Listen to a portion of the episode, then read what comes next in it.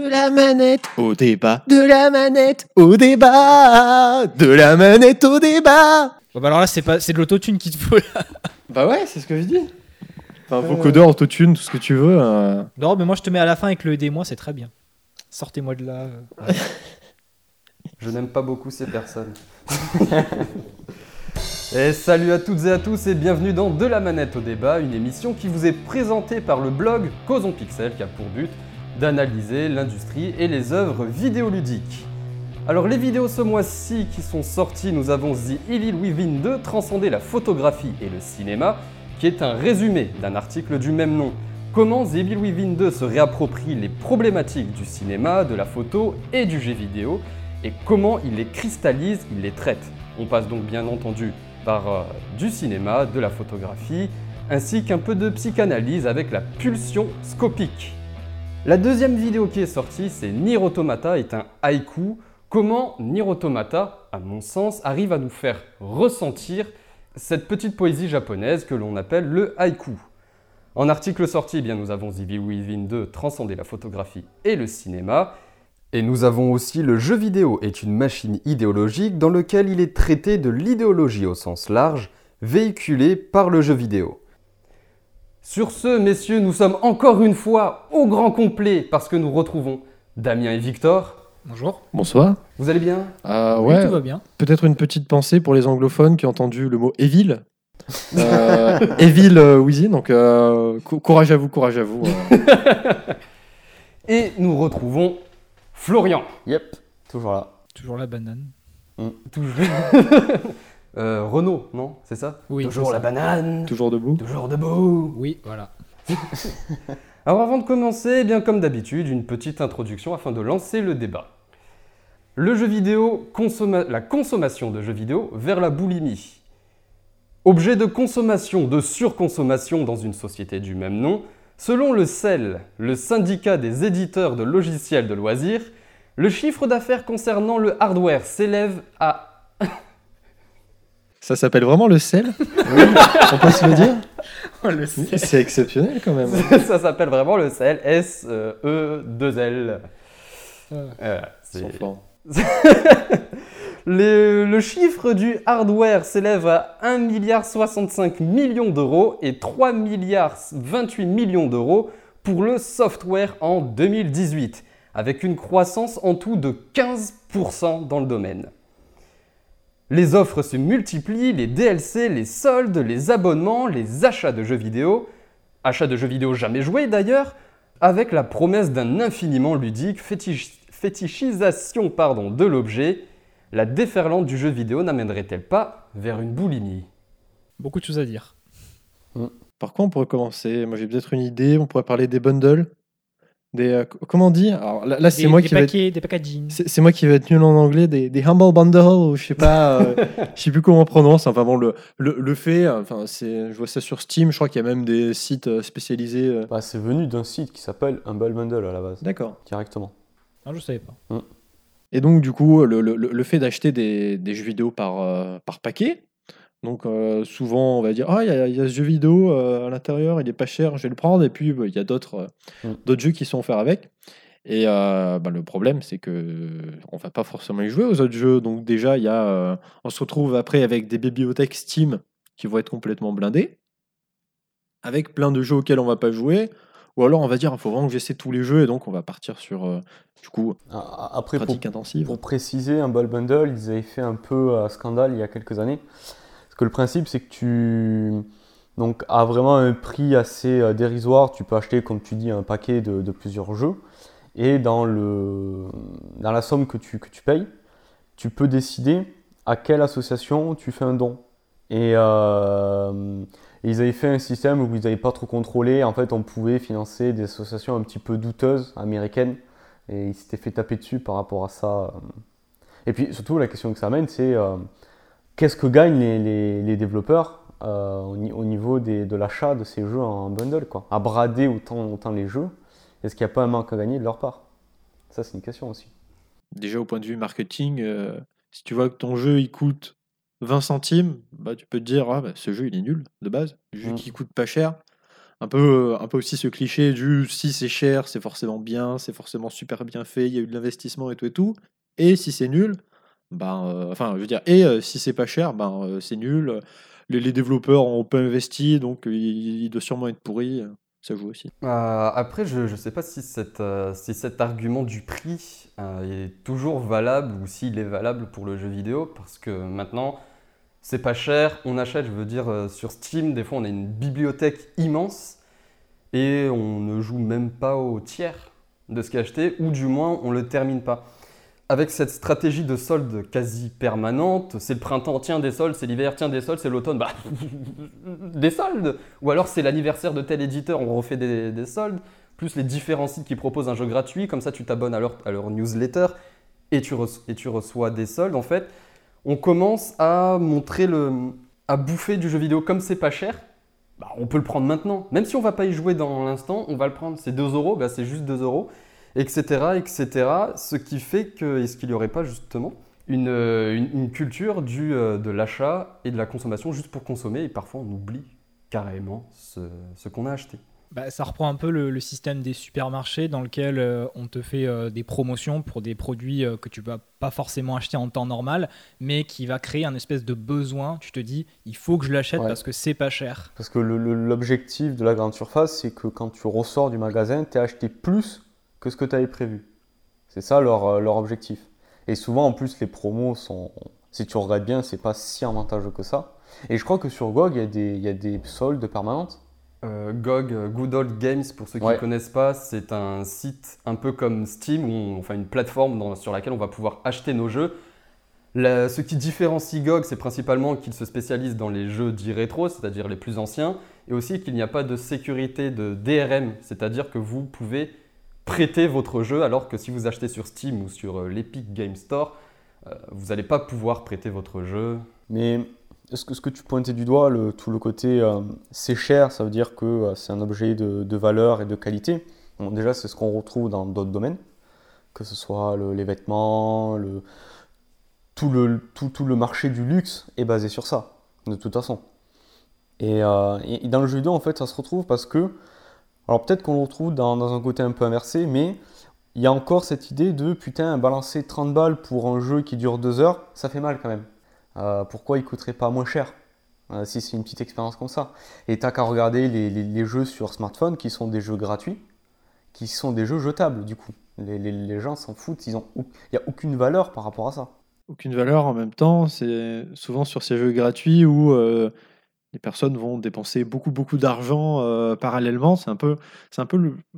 je pas, je trouve ça marrant des fois. faut, faut- faut nuancer parce qu'en en fait, on, on se rend compte que les, le, sur la, la proportion totale des joueurs qui payent les free-to-play sont assez, c'est- assez restreint. C'est même pas, je crois, 50%. C'est rare que ça atteigne 50%. C'est de l'ordre, je crois, 20 ou 30%, quelque chose comme ça. Par contre, ces joueurs-là, on les appelle les baleines, c'est pas pour rien. C'est que c'est les, c'est les quelques qui dépensent. Par contre, ils dépensent beaucoup. Et du coup, même si tu n'as qu'une petite partie de ta population qui dépense, ils mettent tellement d'argent que euh, ça devient intéressant. Mais euh, après, il y a aussi le contexte, ouais, parce que maintenant, c'est qu'on a établi que les jeux sur mobile, bon, c'est des jeux à la con pour euh, faire passer le temps. Mais la, question, la question par rapport à tout ça, là, on est en train, on est en train d'évoquer les, les différentes soldes, mais est-ce qu'il n'y aurait pas une autre question aussi qui est comment on consomme le jeu vidéo aujourd'hui? On.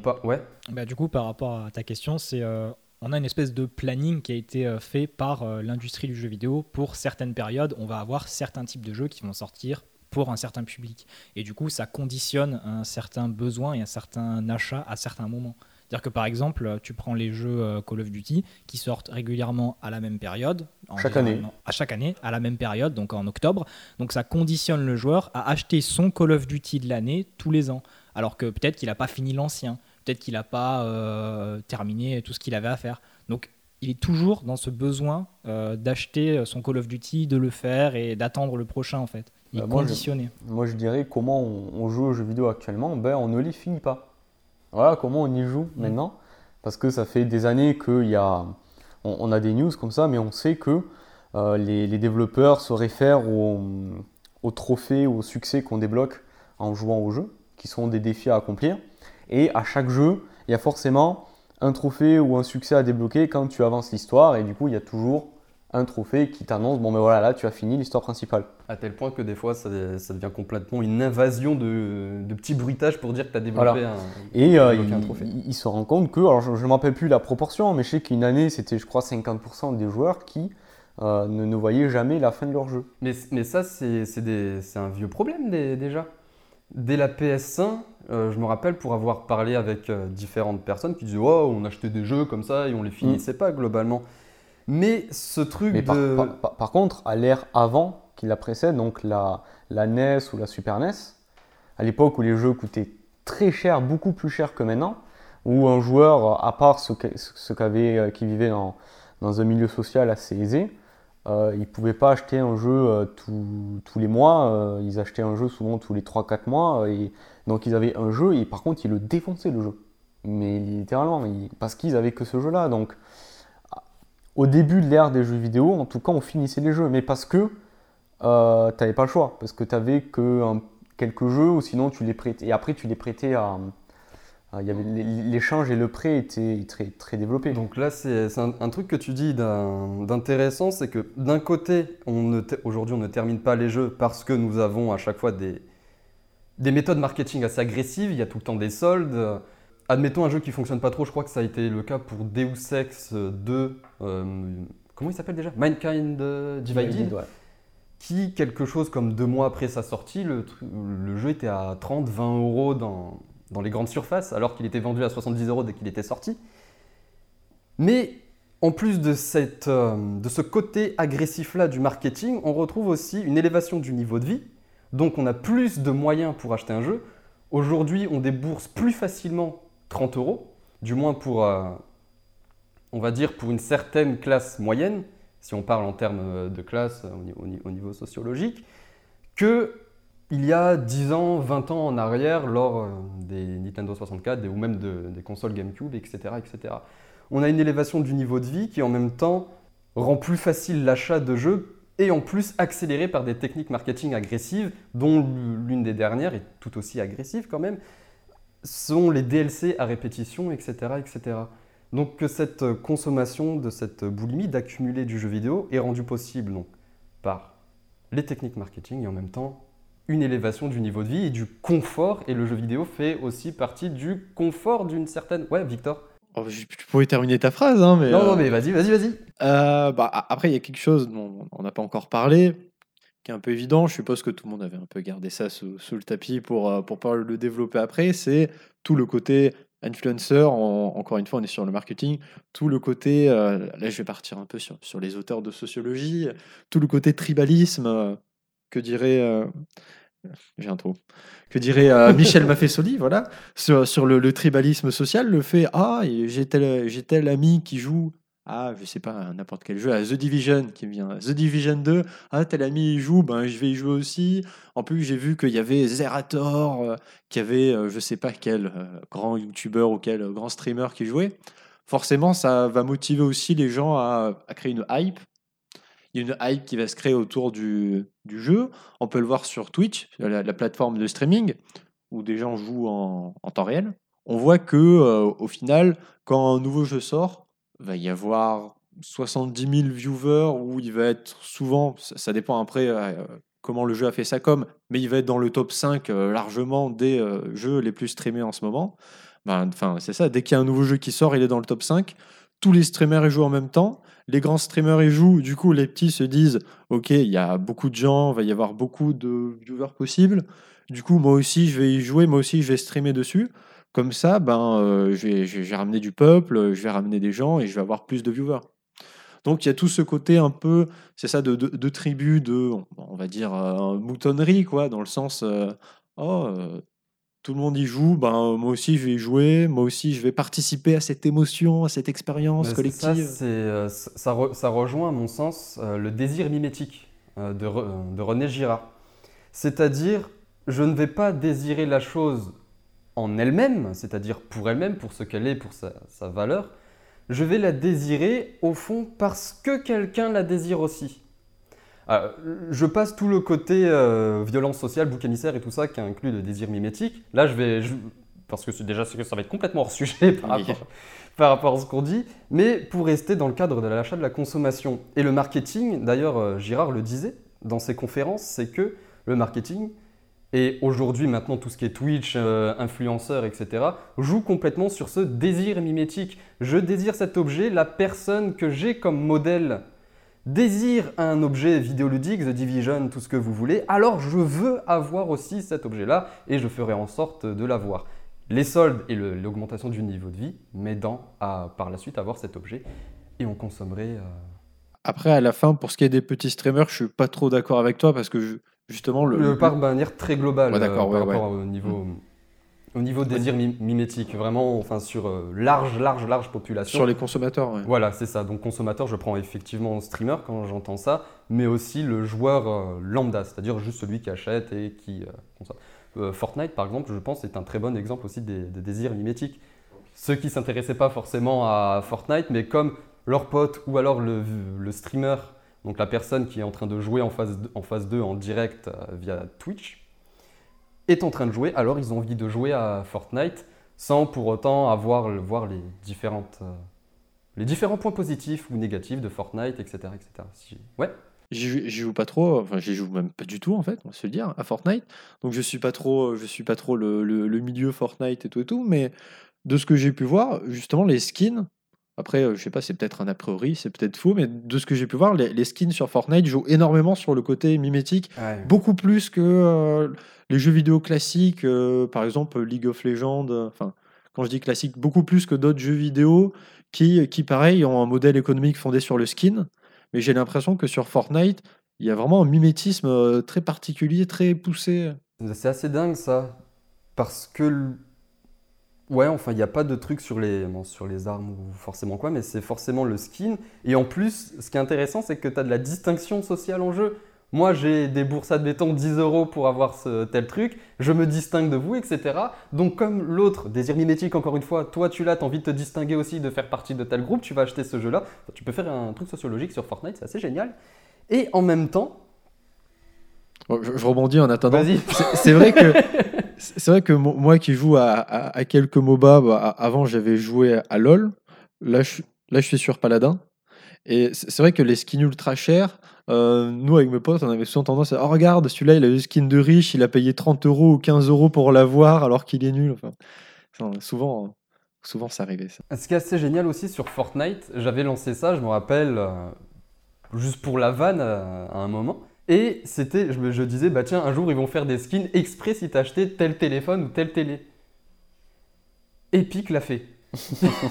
tu achètes le Samsung Galaxy machin, tu as un skin particulier pour le Samsung Galaxy. Donc ce qui, ce qui veut dire que tu as la consommation qui est double. Tu veux, en gros, c'est on va acheter mon téléphone parce que j'ai un skin particulier, ou alors tu reçois le téléphone parce que tu as ce skin, bah, tu vas te brancher à Fortnite, si tu connais pas, tu vas découvrir et ça va être cool. Enfin, comment on cherche Et donc là, tout ce qu'on a dit, encore une fois, mimétisme ou tribalisme. Apple, Apple avait déjà fait ça avec League of Legends. Euh, ben, beaucoup plus, euh, beaucoup plus avant, ça devait être dans les années, euh, je sais pas, au, début en tout cas de, League of Legends, quand il commençait à être bien, bien célèbre. Ils avaient fait un, une espèce de partenariat où en gros il y avait un skin de Blitzcrank, qui est un des, personnages jouables dans, League of Legends où il s'appelait High Blitzcrank. Et donc, c'était le Blitzcrank euh, avec un skin Apple. Donc, il, suffisait de lancer euh, League of Legends sur, euh, sur un Mac, sur, sur un appareil Apple, et tu avais le skin qui était offert, je crois. À vérifier, mais je crois que c'est ça. En tout cas, il y avait un partenariat. Globalement, ils sont offerts comme ça, ça t'incite encore plus. Tu te dis, ah tiens, c'est offert, donc je n'ai rien à perdre. Et machin, Mais pour, pour compléter les, les, points que tu avais dit qui, qui, sont, qui sont justes pour expliquer cette boulimie, il y en a un autre qui fait aussi. Enfin, il euh, faut se rendre compte que le public qui joue aux jeux vidéo n'a eu de cesse que de grandir. Euh, on parlait du temps des jeunesses, tout ça. Maintenant, les millions de joueurs sont, énormes comparés à, ce temps-là.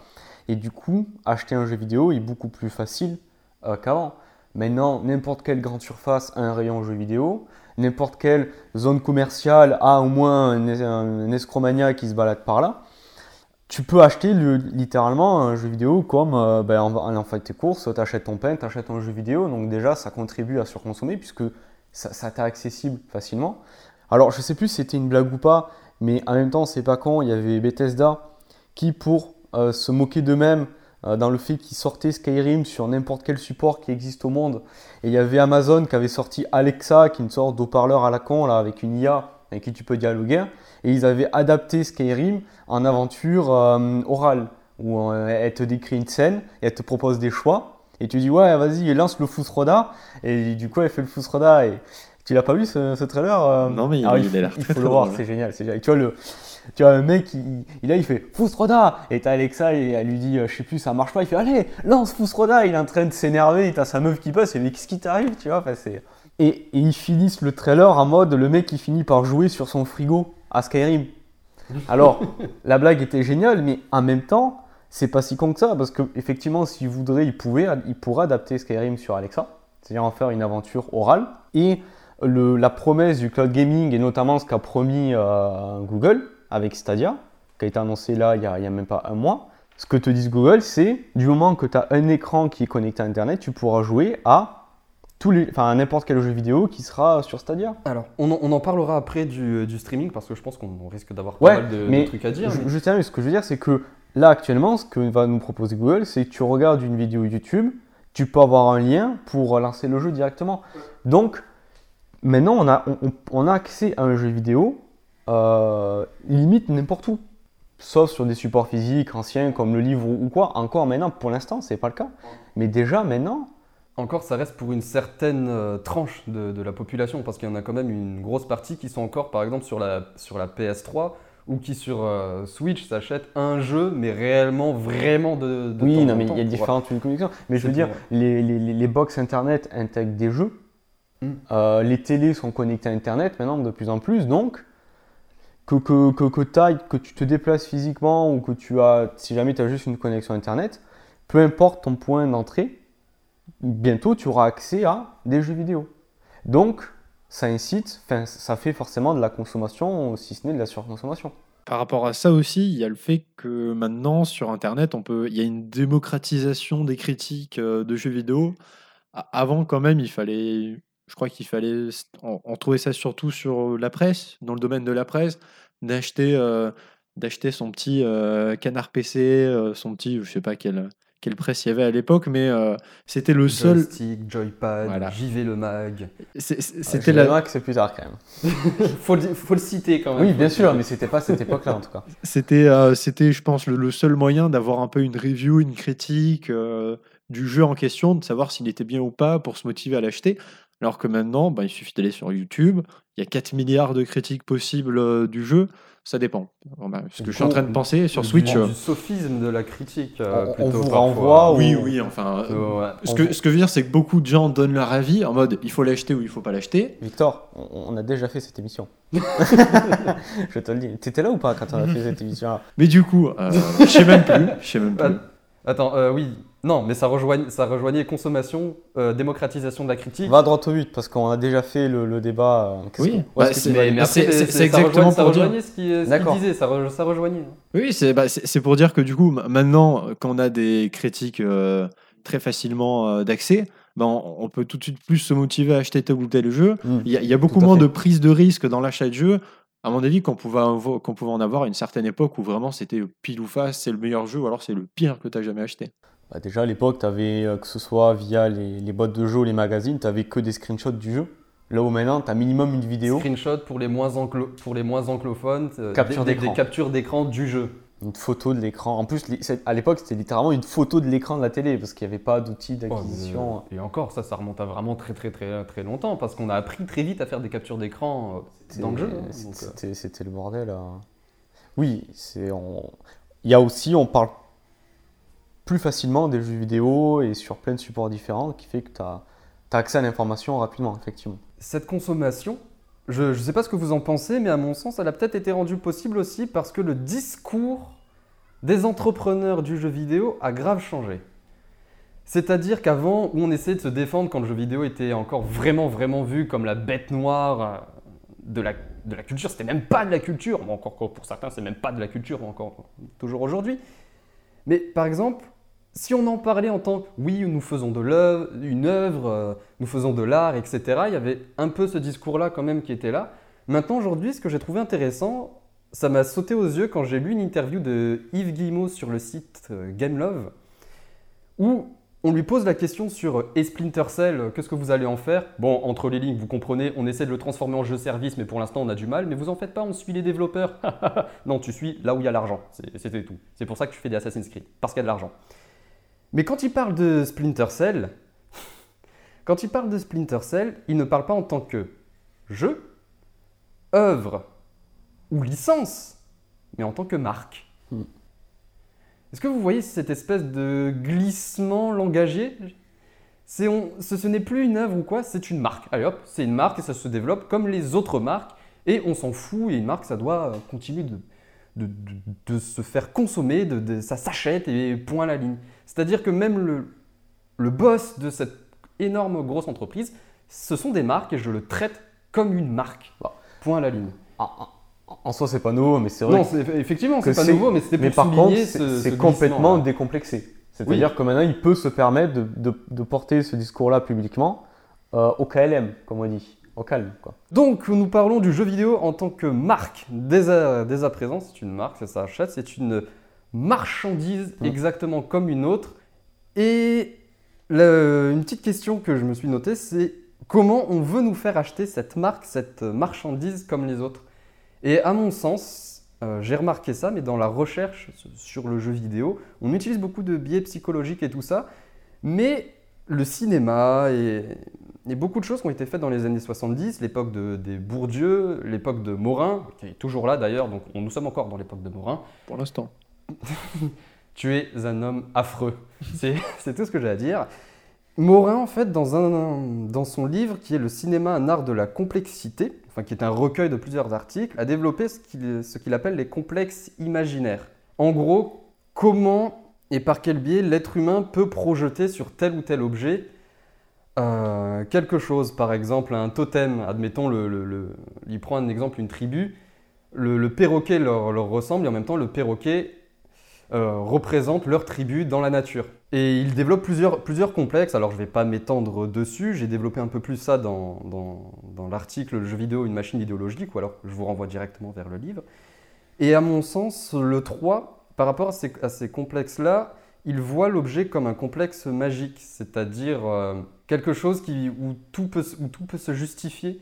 C'est un, c'est un objet qui te permettra, en plus de te distinguer parmi la masse, ou mieux de faire, de faire partie d'un groupe grâce à cet objet. En fait, on tente de réunir sur l'objet vidéoludique différents critères, différentes symboliques, afin que le joueur, afin de débloquer l'achat de façon plus aisée au joueur. Le marketing utilise ça de manière globale. Vous voyez ce que je veux dire? Concrètement, ça se répercute en quoi Ce que tu nous dis là, c'est assez abstrait pour moi pour l'instant. euh. C'est-à-dire que concrètement, on le jeu vidéo doit symboliser quelque chose, l'appartenance à une communauté, via alors, les, complexes, ma- les complexes euh, magiques, ou le complexe esthético-ludique qui correspond beaucoup mieux au jeu vidéo. Et grâce à cela, on peut débloquer plus facilement l'achat. Comme, bah, comme par exemple pour les, pour les, les Apple Addicts, comme on dit. Mm. Ils achètent Apple parce qu'ils font partie d'une communauté, mais en même temps une communauté exceptionnelle, parce qu'ils ont l'objet Apple. Et le jeu vidéo a le même fonctionnement dans son achat. Le 3, par exemple, c'est la, fétichisation de, de l'objet. On a une mise en scène énorme, juste pour euh, te- t'annoncer Waouh, Days Gone Ouh, On te met des mecs pendus par les pieds en train de faire, en train de faire le, le zombie. Ah, vous l'avez pas vu cette mise en scène? Non, je l'ai pas vu. hein. Moi non plus. non. je crois, je crois que c'était le, le 3 de l'an dernier. Mais à un moment, tu as des mecs qui arrivent pendus par les pieds. Le personnage principal dans le jeu, il y a un zombie qui se réveille à côté de lui. Et là, tu as les mecs pendus par les pieds qui se mettent à gesticuler pour faire le zombie à côté de, l'écran. Euh, C'était n'importe quoi. Ou alors Monster Hunter, tu as des flammes et tout qui sortent de la scène pour te dire Monster Hunter World. Tu sais, pour achever le, truc. En gros, on essaie de rendre l'objet magique, exceptionnel, pour ensuite acheter cet objet magique parce qu'il est magique. Et c'est chouette. Après, euh, j'ai envie de dire, c'est comme pour les publicités que tu vois à la télévision. Pour, Exact- le, pour le exactement. Saint-Marc, euh, tu le vois, c'est. Et hop, toute la saleté a disparu. C'est la même chose. Enfin, c'est pour te montrer, en gros, c'est magique. De toute façon, au niveau marketing, il y a eu un nouveau métier qui est apparu, c'est le community manager. C'est des gens qui sont payés pour gérer, entretenir la communauté de la marque, tout simplement. Ouais, ça montre bien que c'est une marque qui est en constante évolution et qu'on doit tout le temps euh, Mm. manager, tout le temps, euh, tout le temps surveiller. Mais euh, par rapport à ce que tu disais, euh, il y avait euh, justement dans un de tes articles quelque chose qu'on peut reprendre, et c'était la consommation passive. Et je trouve que le fait qu'on ait beaucoup plus de consommation de jeux vidéo, ça tend à, transformer le, joueur en joueur passif plutôt qu'en joueur actif. On parlait du fait que les joueurs ils finissaient jamais leurs jeux vidéo, et c'est parce que bah, vu qu'il y en a plein des jeux vidéo, bah, il y a moins d'intérêt à finir un jeu vidéo plutôt que d'en jouer plusieurs à la fois et de ne pas les terminer en fait. Je sais pas ce que vous en pensez. Ouais, mais ce que développait Florentin dans cet article-là, même si jamais tu dis bon, j'ai envie d'être à jour et euh, j'ai pas le temps de finir les jeux, ça ne t'empêche pas d'avoir une, euh, posture active face au jeu que tu joues. Tu pourrais par exemple jouer un jeu et euh, dès que tu vois, dès que tu as compris comment le jeu fonctionne, les limites et que tu peux euh, avoir un avis éclairé sur son fonctionnement, comment il est construit, tu dis bon, mais c'est bon, j'ai vu où va le jeu, je m'arrête là.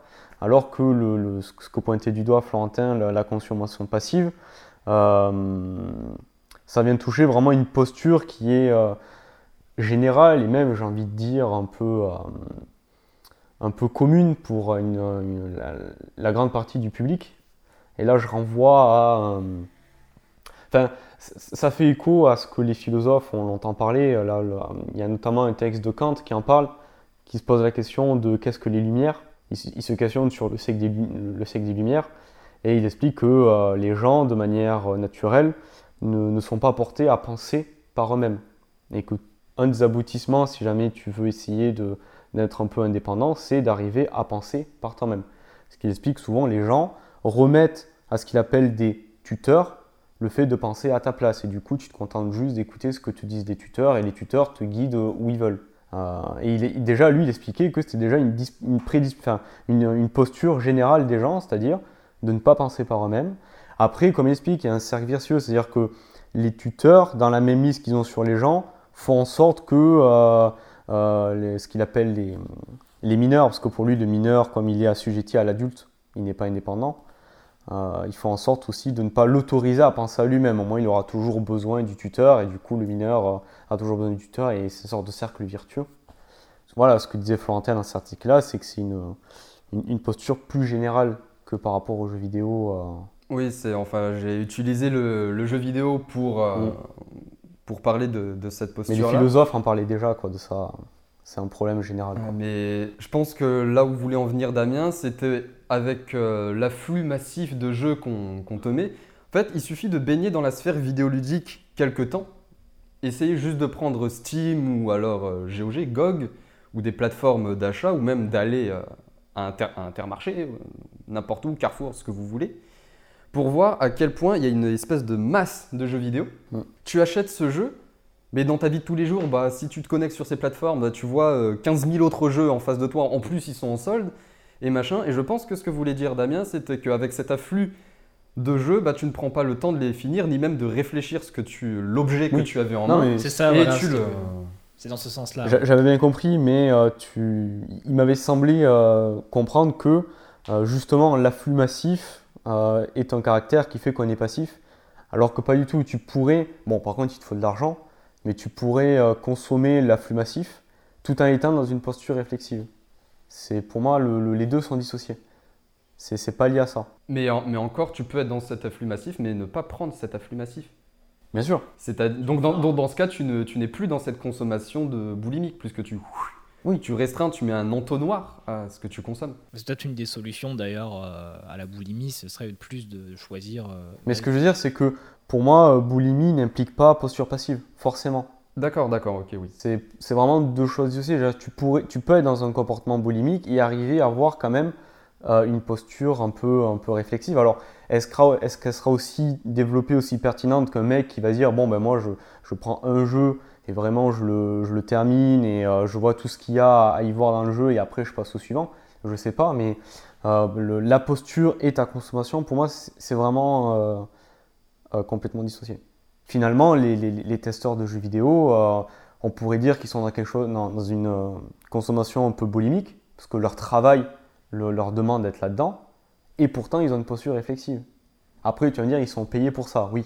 Mais c'est possible de faire, euh, De, faire, la- dissocier de les deux. faire les deux. Mm. Dissocier les deux. Tu voulais dire un truc? Euh, ouais, mais je crois que j'ai déjà oublié. Mais euh, ce que je pensais, c'est que, ouais, enfin, je trouve quand même que d'un côté, le fait qu'il y ait une surproduction, un, un- un surplus dans, dans- dans la production des, des jeux vidéo, enfin que, que le marché soit ultra saturé, ça tend quand même nécessairement un peu les, les- les- les acheteurs à ben, justement à, à- à débourser, à débourser plus, à acheter plus de jeux. C'est fait pour en plus. Et euh, euh, à, mon avis, au- au-delà de l'aspect euh, uniquement dans le jeu de posture passive ou réflexive, il y a aussi le fait qu'on est forcément influencé déjà par, ben, par justement les influenceurs. On, est, on est encouragé à jouer à, à tel nouveau jeu parce que tout le monde est en train de jouer en ce moment, parce que Twitch, pareil, ben Twitch euh, sature, il y a euh, 50 000 viewers sur tel jeu, tous les streamers que tu suis sont en train de jouer à tel jeu, c'est le même. Et ben, il y a un moment donné, toi aussi, tu es curieux, toi aussi, tu as envie de faire partie du truc. En plus, je sais pas si vous avez déjà un peu euh, tenté les deux approches à jouer à des jeux après leur hype et jouer à des jeux pendant leur hype. Et je trouve que déjà le, la, psychologie est complètement différente. On n'a pas le même rapport. euh, déjà, on n'a pas le même rapport avec les gens. On n'a pas le même rapport avec le jeu. C'est un, un- un rapport qui quand même reste vachement différent.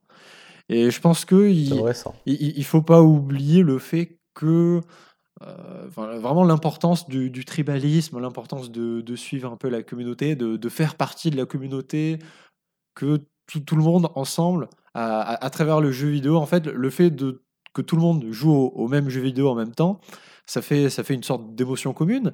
C'est un peu comme euh, la cathédrale de Notre-Dame, au final, on peut dire. le jeu vidéo, c'est la cathédrale de Notre-Dame. C'est, ça, ça- ça permet, ça permet la construction de, d'émotions communes. euh, avec un sentiment d'appartenance commun. En, en- en fait, même si, même si c'est un jeu RPG, même si on va être euh, tout seul, si c'est un jeu solo, même si on joue tout seul, ben en fait, on va jouer tout seul avec les autres et on va, on va euh, participer à, à cette création d'émotions communes que je trouve super importante, à mon avis, Mm. sur. euh, Donc le, le jeu devient une espèce de symbole de ralliement, ouais, on ouais, va de- dire, de, enfin, comme on a dit tout à l'heure, d'appartenance. ouais, euh, même plus que symbole, je pense. voire de distinction. Je pense que oui, euh, ça, ça, forcément, il y a, il y a ce côté-là, en mode on est une communauté, donc on se différencie par rapport à telle communauté. Mais je pense qu'il y a vraiment le côté émotion, création, euh, création d'émotions communes. Mm. Euh, parce qu'après tout, le jeu vidéo, ben, maintenant, c'est quand même devenu de, de l'émotion. C'est des émotions qui se dégagent, c'est les émotions qui nous poussent à jouer. Et donc, c'est le, c'est le fer de lance, c'est le, le socle principal sur lequel se reposent les jeux vidéo. Et à mon avis, c'est dans ce côté-là que le, cette surconsommation, elle est vraiment. Et en plus, l'objectif, c'est vraiment d'être en adéquation avec euh, tout le monde. Parce que dans, dans ces- dans la création de ces émotions communes, si tu as un gars euh, qui, qui va à, à contresens de toi, mais il se fait bouffer par le groupe. Oui. c'est assez bien. Et d'ailleurs, c'est ce qu'on avait pointé du doigt dans, dans le DLMAD euh, par rapport au journalisme.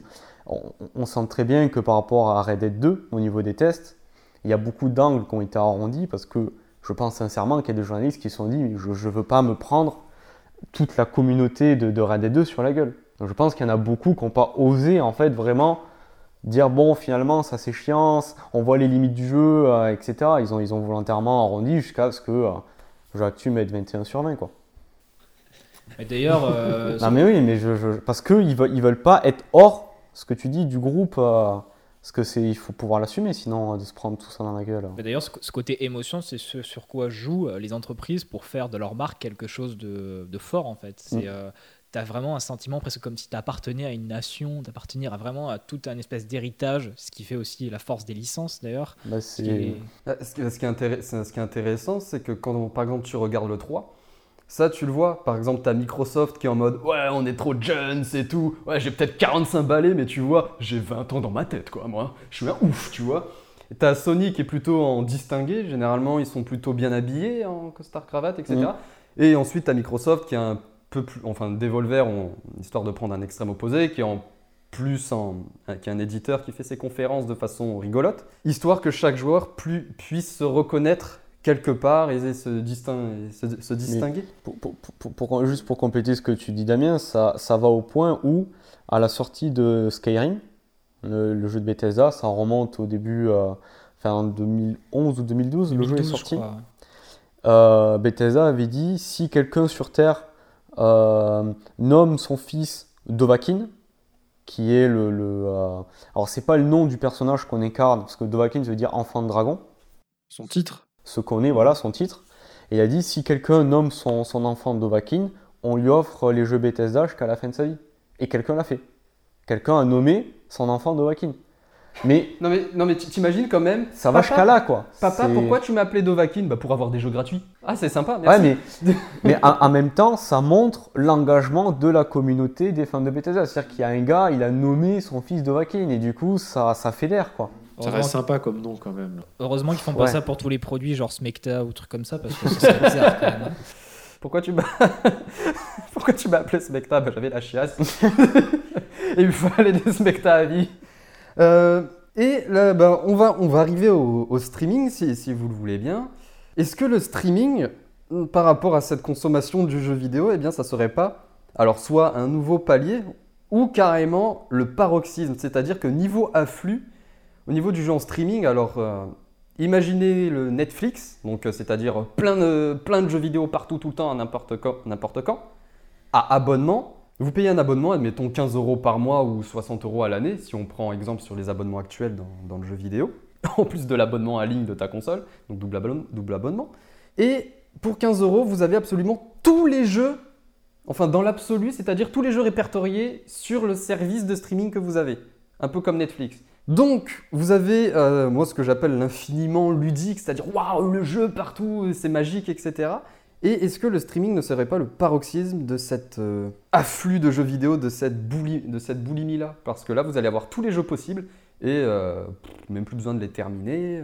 et même symboliquement, du coup, je pense que de ce que j'ai compris, j'ai vu très vite fait certaines vidéos sur, euh, sur Google Stadia, c'est ça? Ouais. de, de ce que j'ai compris, il n'y a même plus d'installation du jeu. Donc on, on est vraiment sur euh, le, le caractère instantané et il y a tout, je sais pas comment dire, il y a toute une, un, tout un rituel d'installation du jeu qui disparaît ou téléchargement du jeu on passe directement vers euh, la consommation directe. Il Mm. n'y a plus de temps, euh, Il te faut un, un écran, une connexion Internet. Et voilà. il n'y a plus de pause et donc à mon avis, ben, ça, à mon avis, c'est assez important dans la symbolique aussi le fait que euh, adieu les installations, adieu les téléchargements, tu joues direct. Du coup, vraiment, euh, à mon avis, ça va entrer Mais- dans la consommation. Moi, moi- moi, surtout, ce que me- la question me pose Stadia, c'est le, le modèle économique, comment le consommateur va, avoir accès à Stadia, mais surtout, comment euh, les ayants droit vont être rémunérés par rapport à la plateforme. Euh, et en i- imaginons que euh, le modèle soit, bon, de base, il gagne un certain nombre d'argent, et plus le jeu est joué, alors peut-être qu'ils vont compter ça en nombre d'heures totales, ils vont fixer des paliers, mais si un jeu franchit tant de paliers, c'est-à-dire tant d'heures jouées au total, il gagne un bonus sur l'argent que normalement il, gagne par rapport aux autres. Euh, moi, ce qui me fait peur, c'est que ça va influencer la manière de faire les jeux. C'est-à-dire que déjà là, euh, les jeux sont faits pour vraiment retenir l'attention du joueur avec ce qu'on avait parlé des jeux services, etc. Mais ça va être encore plus exacerbé euh, avec un modèle économique comme ça. Et jusqu'à quel point ça va déformer les, jeux qu'on a actuellement? Pour essayer de, de garder captif le joueur le plus longtemps possible. Moi, c'est ça qui m'inquiète avec Stadia. C'est l'impact que ça va avoir sur le- la création des jeux. Ce qui m'a... pa- euh, pardon, Victor. Ouais, du, du- du- du coup, à mon avis, ce qu'on va subir, c'est tout- toutes les recherches sur, euh, sur le cognitif, sur euh, les- le, le côté addictogène, on va dire, du, du jeu vidéo pour vraiment saisir le joueur et jamais qu'il parte parce qu'il y a tellement de rivaux maintenant. En plus, si les autres jeux sont gratuits, t'as raison, ça va complètement exploser la concurrence. Ça va, être, ça va vraiment être la guerre, à mon avis. Ouais, À mon avis, ça va être, euh, ça va être pour ça des jeux euh, avec des composantes en ligne forcément, euh, des, je sais pas, je sais pas vers quoi ça pourrait évoluer, mais ça pourrait accentuer l'aspect maintenant. Par exemple, en gros, les, les jeux sur, sur euh, smartphone, c'est pour les bisounours, quoi. Si jamais on tend vers. Non, mais c'est vrai. ça m'étonnerait pas que ça aille vers, vers quelque chose comme ça, quoi. Bah, moi, ce qui me fait peur, c'est. Alors, certes, oui, il y a au niveau de la création de l'œuvre, parce que on évolue, nous, peut-être actuellement, dans, une sphère où le jeu vidéo est une œuvre et on, aime bien le côté art- artistique, l'esthétique qui peut se dégager d'un jeu vidéo. On a ce discours-là.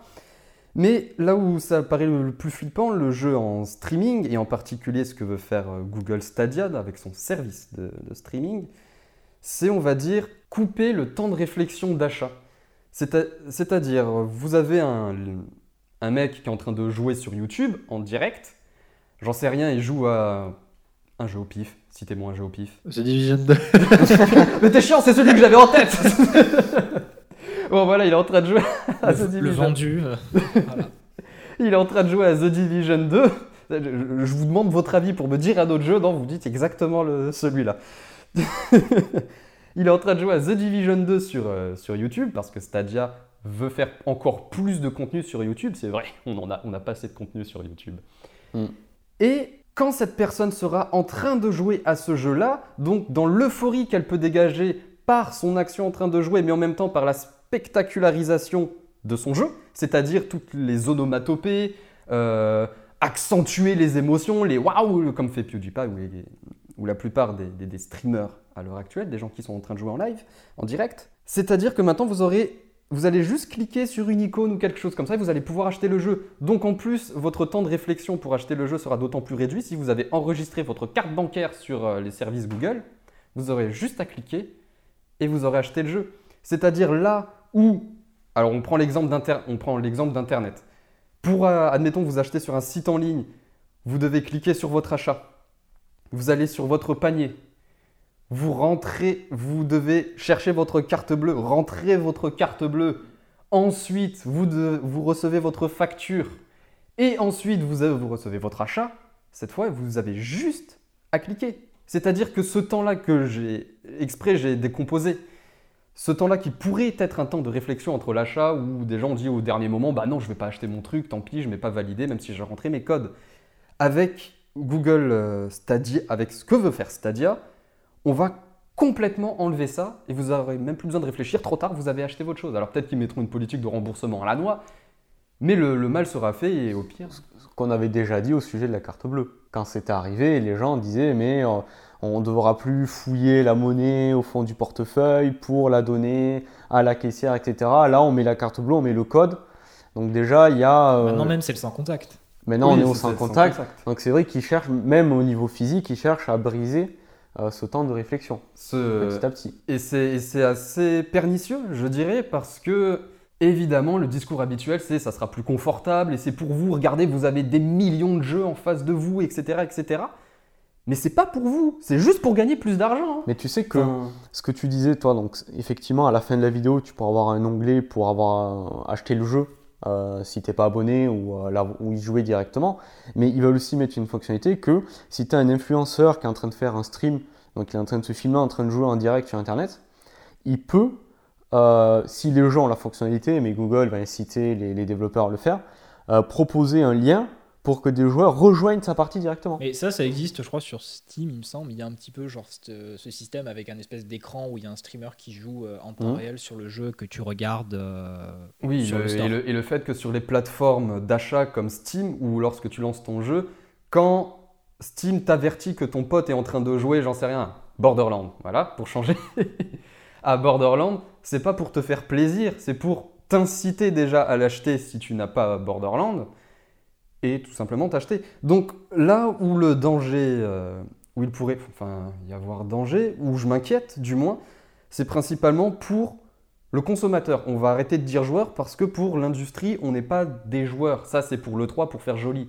C'est le consommateur. Et d'ailleurs, ça ne m'étonnerait pas que d'ici 5 à 10 ans, euh, ils disent même plus joueur, ils disent le consommateur directement en interview devant des gens. Mhm. C'est pour le consommateur. Vous allez consommer et on cherche à ce que vous consommiez encore plus. Bah ouais, en même temps, le niveau de vie s'est élevé, donc euh, autant le faire. Donc c'est plutôt pour ça que je m'inquiète, cet espace de, réflexi- de réflexivité d'achat qui va partir du jour, du, du peut-être jour au lendemain ou, petit à petit, qui peut être assez, euh, assez pernicieux, oui. Et ouais, c'est marrant de voir cette accélération du temps.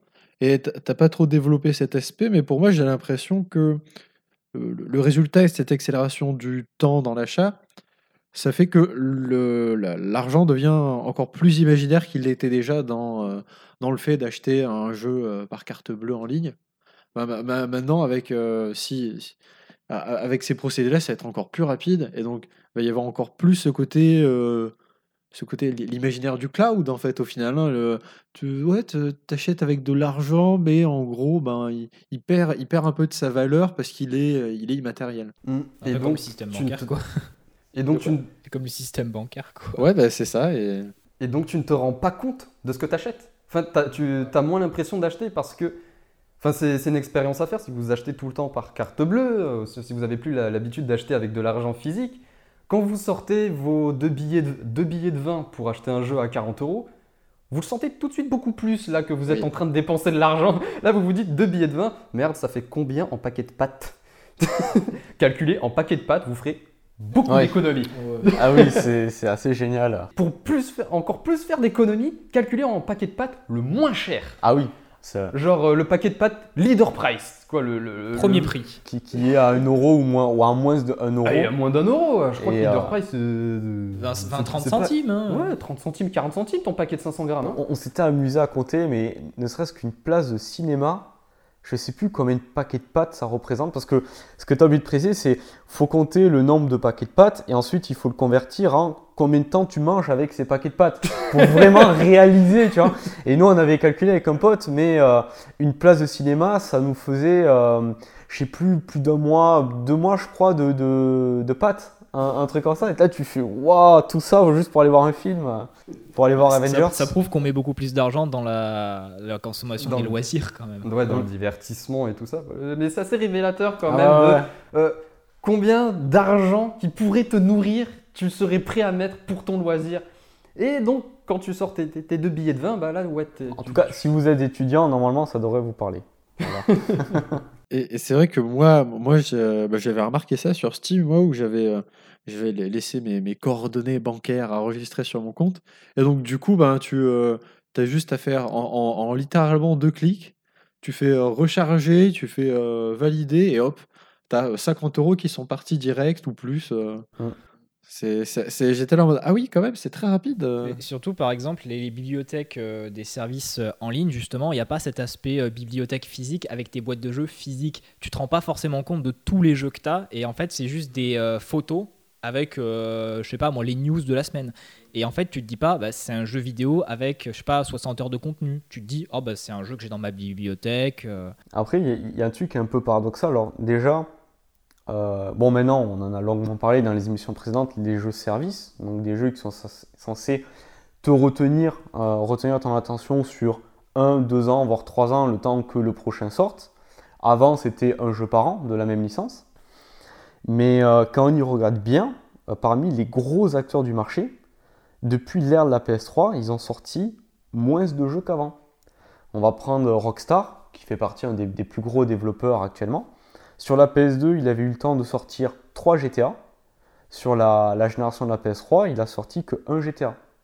Le 5 était à cheval entre la 3 et la 4. Du coup, ils ont, quasiment réduit de, moitié, euh, si ce n'est plus, leur production. Et tu regardes Square Enix, c'est pareil. Euh, ils, ont sorti 3 FF sur PS2. Ils ont sorti le 13 et deux spin-offs euh, sur la PS3. Donc les, gros acteurs, c'est là qu'on voit aussi que le jeu vidéo, euh, il y a effectivement beaucoup de productions qui sortent, sans forcément qu'il y ait non plus euh, 15 000 nouveaux acteurs qui se sont lancés. Et euh, parce que, entre autres, les, les coûts de développement sont astronomiques et c'est surtout des jeux indépendants qui bourrent, qui bourrent, qui bourrent les sorties de jeux. C'est, impressionnant. C'est pour ça qu'on a, ça fait des années que les gens prédisent une indie apocalypse, parce qu'ils vont dire, mais il y a tellement de jeux qui sortent que ça va s'effondrer, ce marché va s'effondrer sur lui-même. C'est obligé. C'est obligé. Moi, je regarde les jeux indépendants sur Switch et sur Nintendo Switch et c'est c'est un cauchemar. Enfin, tous tous les jeux, ils sont entre 10 et 20 euros alors que vraiment, mais c'est des bouses. La moitié des jeux indépendants, c'est des jeux mobiles tout pourris qui ont été importés sur Switch. Quand t'es pas encore allé sur Steam, vérifiez ça parce que là, c'est la Ouais, non, sortie. mais, j'ai euh, pas parce vu. que, parce que voilà, les, les- les gros acteurs, eux, ont rationalisé euh, leur affaire. Donc jusqu'avant, c'était un jeu par an. Maintenant, c'est des jeux services. Donc il, est, il étale sur plusieurs années. Mais finalement, ils produisent pas plus de jeux qu'avant, si ce n'est ils ont gardé leur rythme à la limite d'avant, voire même ils, ont- ils font moins qu'avant. Par contre, au niveau des jeux indépendants, c'est- un, un raz-de-marée, quoi, tout, tout ce qui Il sort. faut dire qu'il y a plein de petits studios, euh, enfin la naissance de plein de petits studios qui est arrivée aussi. hein, euh, le- le- Ah oui, mais c'est astronomique. Et c'est ça aussi qui contribue à, à- à cet aspect surconsommation. C'est que le- les indépendants produisent énormément. Alors, je dis pas que c'est un, un mal ou enfin, que c'est bien ou mal. Il y a des bons trucs dessus aussi. C'est- un, état de fait. Mais euh, en tout cas, le, ce nombre de jeux importants est dû aussi au plus, je trouve, enfin, en grande partie aux jeux indépendants plutôt. Et voilà, maintenant on s'est mis les indépendants à dos. Merci Florian. Alors si vous voulez son, adre- son adresse, il habite 8 rues. Non, mais c'est vrai, enfin, comme, comme- il a dit Victor, euh, parmi les jeux indépendants, euh, c'est beaucoup de, de jeux qui se ressemblent, enfin, qui copient un gros succès, quoi. Mais t'as les, chiffres actuels pour les, les, gros, les gros éditeurs qui sortent euh, leurs jeux? Parce que les, les gros éditeurs, alors peut-être, admettons qu'ils aient gardé leur... euh, D'accord, ok. Excusez-nous. C'est un a- indépendant dehors. ah bah voilà, ils arrivent avec leur pic et leur fourche. Excusez-nous, j'ai des voisins euh, qui parlent fort dans la rue. Euh, je sais plus, je sais plus ce que je disais. Oui, bref, regardez les indépendants. Oui, euh, re- regardez les les, dé- les gros les gros développeurs qui. Ah putain, mais, eh, mais arrêtez de parler fort. J'ai perdu ce que je voulais dire. Que les éditeurs, pardon. Merde, voilà. Bah, tu, tu- tu prends EA, EA par exemple, depuis le- le- l'ère de la PS3, il tourne avec FIFA. Euh, Qu'est-ce qu'il tourne après comme autre jeu? Euh, Les Sims. euh, Battlefield, il tourne avec Battlefield. Ouais. Là, depuis euh, quelques années, ils alternent avec euh, Star Wars, parce qu'ils ont eu le contrat avec Disney, Mhm. régulièrement. Euh, Il y a les Sims aussi, avec les. euh, mais le- maintenant, c'est devenu une niche à part entière, les Sims. Mais il y a effectivement les Sims, euh, tous les deux ans, tu as, une extension. Qu'est-ce qu'ils ont d'autre après? Mais ça, c'est des jeux qui sortent euh, chaque année.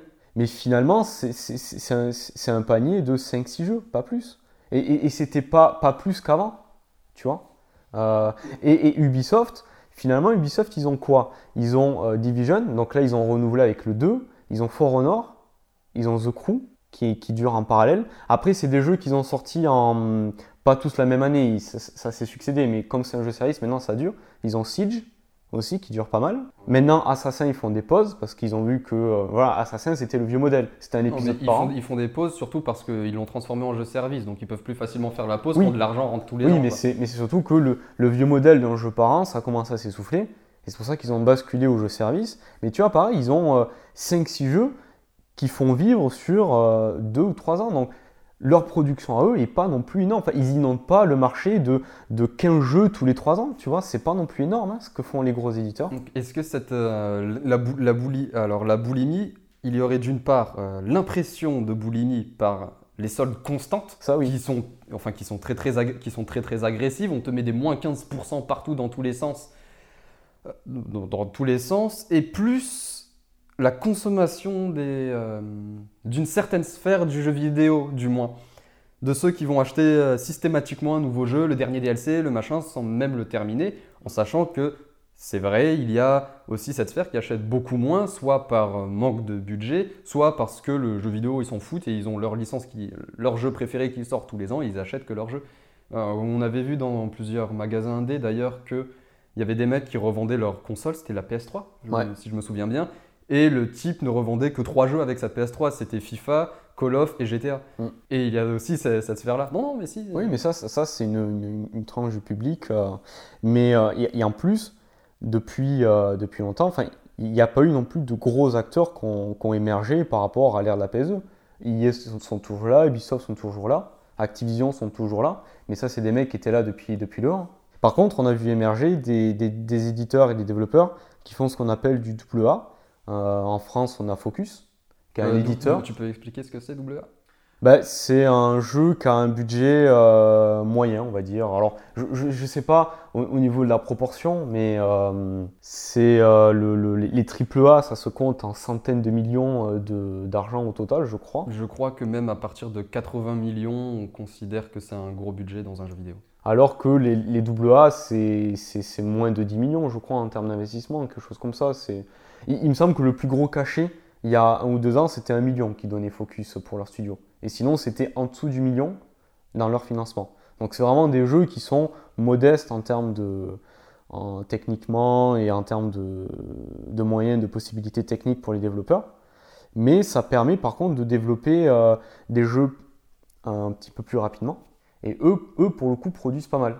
Après, c'est un succès qui n'est pas non plus au niveau euh, des AAA. Quoi. Ils vendent pas des, des millions et des millions. Bah, c'est pour Vamp- ça qu'ils en font beaucoup plus aussi. du coup. Voilà. Vampire, par exemple, qui est un des derniers euh, AA, il a fait un million. Et c'est très bien. Et, et- et félicitations à, à Dontnod, qui est un développeur français, d'avoir fait un million avec ce jeu-là. C'est très bien, mais ce que j'ai remarqué par rapport aux, jeux vidéo, c'est peut-être pour ça que, que le marketing est de plus en plus agressif, mais ce n'est plus suffisant. Dans une politique de, de croissance, vous, pouvez vous amuser à regarder, par exemple, vous allez sur les sites des gros éditeurs, Square Enix, Ubisoft, EA e Games, tout ce que vous voulez, et normalement, vous avez un onglet où vous avez des dossiers de presse ou même les dossiers pour de futurs investisseurs. Donc là, vous avez carrément la stratégie de l'entreprise des années passées qui est résumée, de l'année en cours qui est, qui est, dite, euh, comment ils vont faire pour être en perpétuelle croissance. Et vous avez aussi des bribes de la stratégie future de ce qu'ils vont faire. Et vous, et, vous regardez ça.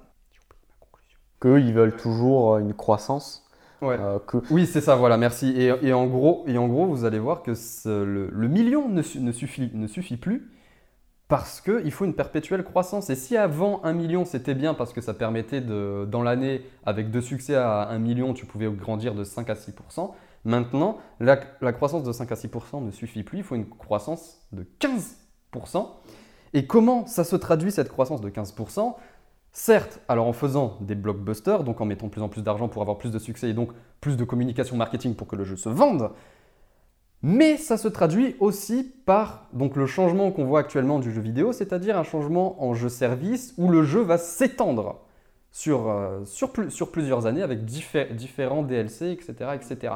Mais ce jeu-service, il faut qu'il se vende à plus d'un million sur le cours de l'année. Un million ne suffit plus.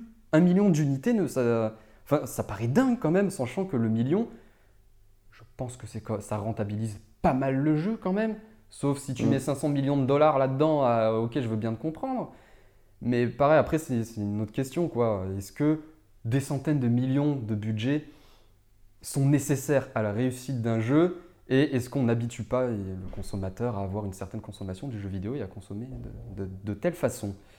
Après, il faudrait voir, euh, il faudrait voir au niveau des budgets. J'ai jamais prêté attention, mais il faudrait voir au niveau des budgets quels budgets sont alloués à la, la production du jeu et le budget qui lui est alloué à la, au marketing du jeu. Au vu de l'ampleur de certaines euh, de certaines stratégies marketing, ça m'étonnerait pas que ça soit comme pour les blockbusters au cinéma, donc les films à très gros budget, Suicide Squad, euh, Avenger, ou le budget marketing représente la moitié du budget. Ça m'étonnerait pas que le jeu mm. vidéo ait eu le même glissement que le, cinéma. Après, je suis en train de penser, Apex, euh, c'est quand même un sacré cas d'école sur le, euh, bah, la publicité. Euh, c'est pour les nuls.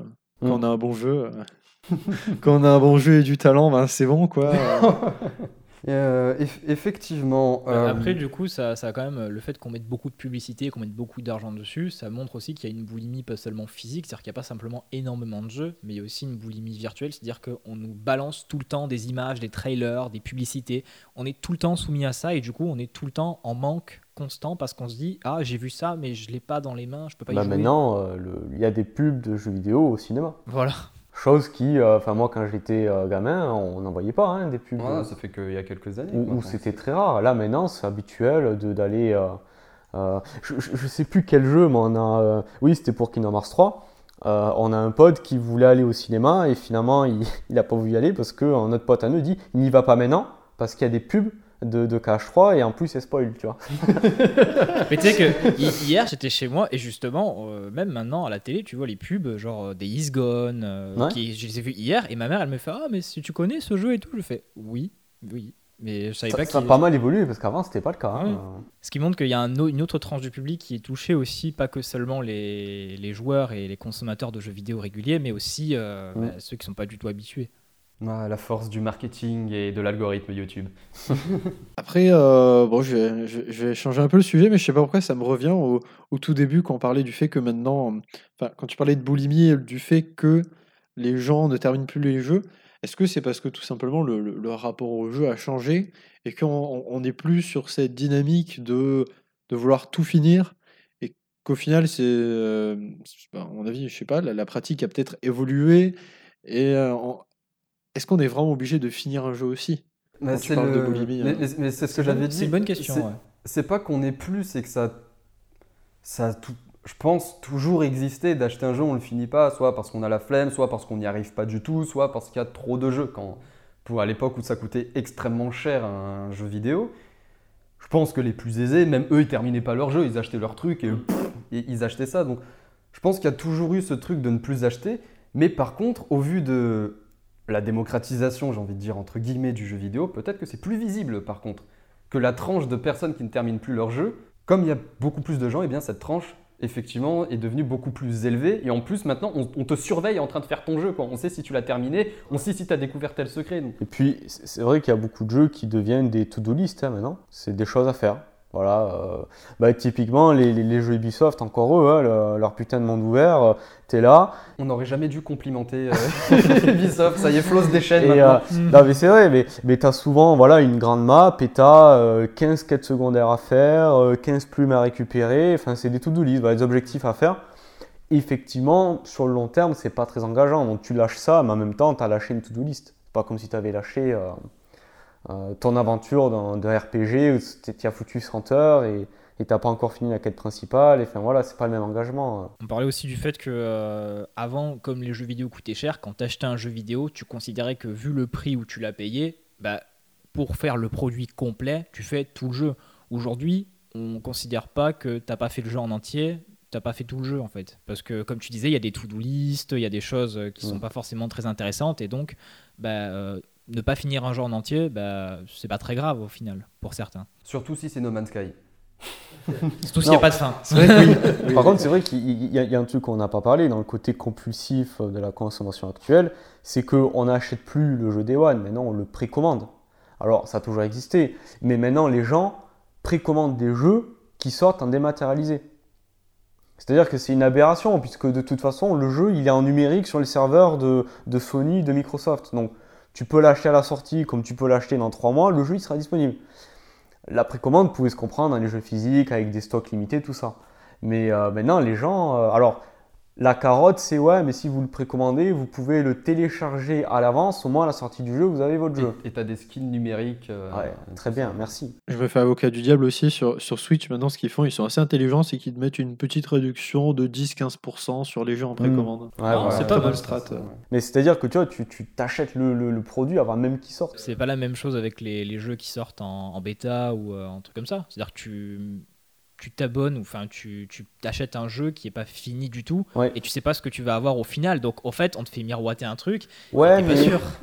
ouais, ce qui me fait ce qui me fait rire avec ça, avec la on va dire la démocratisation des jeux qu'on appelle euh, qu'on appelle en early access, mm. c'est-à-dire les jeux qui sont pas terminés, il y a encore plein de bugs c'est que dans un futur proche, on aura juste les lignes de code et on va nous faire bon, il reste deux trois trucs à coder, vous pouvez nous aider s'il vous plaît. Mais c'est vrai que c'était il y a quelques années où c'était la mode des early access, il y avait carrément des studios qui en abusaient.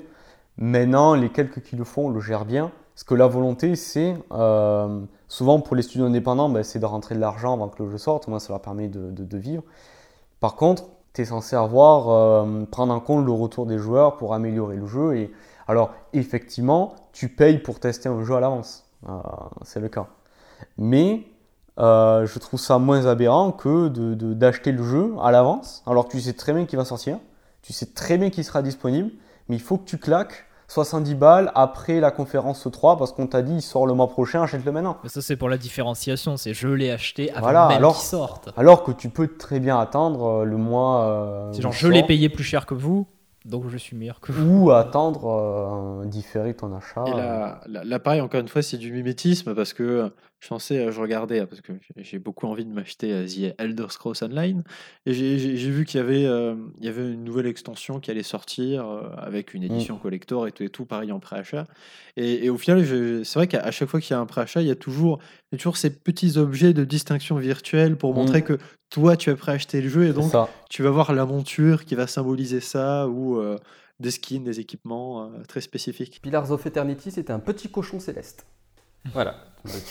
si tu as précommandé le jeu, tu peux te balader avec un petit cochon céleste. Bah, après, il euh, n'y a pas que Pillars of Eternity. Hein. Tu prends n'importe quel, prends n'importe quel jeu Ubisoft, tu as ça directement. Hein. On s'en étonne plus. Et, ça, ça j'en ai fait allusion plusieurs fois dans, dans DDLMAD, mais ça rejoint la, société addictogène et à mon sens, c'est un truc qu'il faut comprendre qui est fondamental parce que ça, ça rejoint plusieurs disciplines, la socio, la psycho, euh, et même on, bah, on peut remettre les complexes imaginaires, enfin, si on peut- dedans, qui est du on est un monde qui va de plus en plus vite, euh, en perpétuel changement de plus en plus rapide. Même dans, même dans les performances sportives, il faut que tout le temps que tu ailles plus vite, et c'est. Ah Pas Boucheron, Couteron, voilà. Euh, Monsieur Couteron qui, qui a dit ça, où il avait parlé à une. C'est un psychologue euh, reconnu qui, a- qui développe ce concept de la société addictogène, où il parlait à une tenniswoman qui disait qu'à 30 ans, son corps était déjà fatigué. Mm. Parce que le tennis, quand tu étudies l'évolution de la pratique du tennis, mais même les autres sports, hein, c'était là où il fallait être le plus habile. Maintenant, il faut être le plus puissant, le plus rapide, le, le plus performant physiquement. C'est- il- il- par exemple, on cal- chiffres hein, bah, on calcule la puissance du joueur à la puissance de sa frappe. 200 km/h, 220 km/h. Donc, ce qui fait que le corps s'épuise plus facilement. Et ça, ça rentre aussi dans une espèce de fragi- fragilisation au niveau social et au niveau des personnes individuelles, où on incite à l'achat compulsif, mais de plus en plus rapide aussi. Achète site parce que tu te distingueras, ou euh, tiens, achète Colgate parce que tu n'auras pas les dents blanches, tu as des boutons, bah tu baiseras pas. Euh, ce genre de, ce genre de choses-là. Ah, mais là, on a perdu tout notre public. Là, c'est c'est fini. Non, non, mais non, non, mais en vrai, là, là, en fait, je, je suis juste en train de citer Marilyn Manson dans Bowling for Columbine, euh, qui, qui, euh, qui- qui parle un petit peu de ça, mais dans un autre contexte. Mais en gros, c'est ça, c'est on crée des éléments de fragilisation. Bah, t'as des boutons, tu baiseras pas, tiens, achète euh, eau précieuse de machin truc, etc. Pour t'inciter à l'achat. Et ces éléments-là se retrouvent aussi dans d'autres choses que, que la beauté, etc. Dans des, éléments de distinction ou d'appartenance à une communauté. Bah, tu crées des complexes qu'il n'y a pas à la base. En fait. C'est ça. Alors, le ce concept-là de la société addictogène euh, prend beaucoup plus de choses. Je mettrai en lien, comme d'habitude, les, les différentes ressources, puisque hum, Couteron a fait, des, a fait plusieurs conférences pour parler de, de ce sujet-là. Donc voilà pour, euh, pour cette boulimie du jeu vidéo qui, à mon sens, peut trouver aussi dans cette euh, volonté de toujours vouloir acheter à chaque fois, dans ce concept-là de cette société addictogène-là, qu'il faut prendre conscience parce qu'elle ne touche pas que le jeu vidéo, ou alors le jeu vidéo n'est pas ailleurs dans un autre euh, domaine, il est complètement dans ce phénomène-là. Oui, non, mais tout à fait. hein. Mais même, euh, tu peux, on parle de consommation de jeux vidéo, on pourrait me parler de consommation des écrans. Au final, euh, pas que du jeu vidéo, que ce soit les films, les séries, tout ça, on pourrait en parler. Mais après, c'est pas le sujet. euh. J'ai une autre idée aussi. c'est Florian l'a développé un tout petit peu et je trouve que c'est assez intéressant aussi. C'est l'importance. alors je, sais plus le. Ouais, l'importance de l'investissement mental, on va dire, de du, fait. Bah, c'est pareil quand on regarde une série, du fait de de d'avoir la volonté de s'immerger dedans, de ouais, d'investir un peu de sa personne émotionnellement pour, euh, pour pouvoir euh, rentrer dans le jeu et y jouer pleinement. Et du, du coup, face à, face à, à un- une surproduction de, de jeux, en- entre les jeux indés, entre les AAA, ben, au, final, le, consommateur, est, il, a plus assez de temps, il a plus assez les, les ressources pour s'investir pleinement comme il le faisait avant euh, dans, dans un jeu, euh, s'immerger pleinement dans l'univers, dans le monde, euh, dans, les quais, dans les relations, l'histoire, le scénario, etc. Et donc, du coup, on arrive à, euh, on arrive à un, bah, un déficit d'investissement de la part du joueur parce qu'il y a, y, a, trop de choses sur le marché. J'ai l'impression, je sais pas pour vous, mais moi, c'est pareil pour les séries où euh, je, je regarde pas beaucoup de séries parce que. Parce que ben, il faut s'investir à chaque fois, de, de découvrir l'histoire, de découvrir le scénario, le monde, etc. etc. Et ben, au, bout d'un moment, c'est chiant de le, faire, de le faire tout le temps, ça. Donc du coup, au bout d'un moment, on regarde deux trois épisodes pour voir à peu près vite fait le truc, sans trop trop s'investir. Et puis si ça nous plaît ou si ça nous plaît pas après, ben, on zappe directement. Je suis pas sûr qu'il y avait ce- cette pratique là avant, quand il y avait moins de, de production en tout cas. C'est- C'est-à-dire. En gros, qu'on fait des productions beaucoup plus longues qu'avant, qui demandent beaucoup plus d'investissement. Non, c'est c'est- c'est- c'est pas, c'est pas au niveau de la longueur, c'est au niveau de. ben, Il y a trop de produits. Et ce- quand, quand tu joues un jeu, quand tu regardes une série, ben, ça demande un minimum d'investissement de la part euh, du joueur ou de, de- de- du spectateur. Et du du coup, face à, face à, face à, des, face à un catalogue Netflix, par exemple, et ben, quand tu es submergé de séries dans tous les sens, c'est difficile de suivre, euh, suivre et s'immerger pleinement dans euh, 15 séries différentes. Hum, Et c'est à peu près pareil avec le jeu vidéo. Et du coup, ben, c'est plus compliqué de euh, s'immerger dans un Skyrim si en même temps tu joues à euh, cinq autres jeux différents euh, avec des guildes, des groupes de joueurs, etc. Tu vois. Ouais, tu es, obligé de, de, faire des choix. Moi, par exemple, je suis un peu comme toi, je regarde très peu de séries parce que j'ai décidé de favoriser les films. Parce que, euh, en fait, il faudrait être, avoir le, notre temps de vie dédié qu'à ça. Et là, tu pourrais regarder autant de films que tu veux, autant de séries que tu veux. Il faudrait payer pour ça aussi. mais c'est pas possible. Mais moi, je sais que par exemple, j'ai choisi de, de, de, de, favoriser les films aux séries. Parce que c'est impossible de euh, euh, s'investir dans les films et s'investir dans les séries. Il y a, il y a trop de, contenu et en plus de qualité souvent. Euh, enfin, qu'on a un certain, au moins un minimum de, de qualité, mais c'est trop, trop coûteux pour vraiment le, et, et, du coup, là, là, pareil, on peut faire un écho entre les, les films et les, euh, entre les séries et les jeux vidéo. Dans, dans, les séries, maintenant, on a le problème des, des, saisons qui finissent pas. Ben, dans le jeu vidéo, maintenant, on a le problème du jeu qui se termine pas non plus.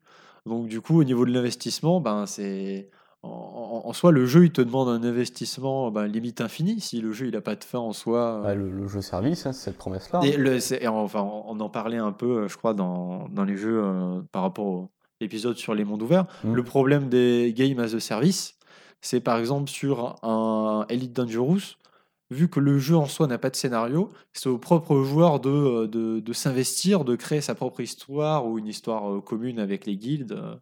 Et du coup, ben, ça demande encore plus d'investissement de la part du joueur. Du coup, euh, bah, c'est à peu près, c'est un peu normal face au, à l'explosion des euh, games as service qu'on on arrive à une certaine boulimie où vraiment on, bâche les jeux, on, joue euh, en chaîne euh, au jeu. Euh. on, a une on a une consommation industrielle comme la production du jeu au final. Donc la, consommation suit la production industrielle. En gros, tu n'as pas le temps de t'investir, tu as 15 000 trucs. Mais ouais, mais ça, ça demande encore une fois, de prendre un jeu et de dire euh, stop, moi j'ai pris Nier Automata et vos bah, autres jeux, je les laisse. En fait, ça demande un changement dans la consommation en fait de la part euh, bah, de, des joueurs en fait, de choisir euh, les, jeux, les jeux qu'ils veulent et de, de, faire que ces jeux-là en fait, de pas se dire ah ben je vais faire vite fait celui-là puis vite fait celui-là. Ça demande une nouvelle façon de jouer en fait, de parcimonier son temps de jeu aussi. Il y, a vu une vidéo d'un vidéaste qui s'appelle Cyrus North euh, qui, vulgarise la philosophie. Et il avait traité plus ou moins de ce sujet-là, mais par rapport aux vidéos YouTube.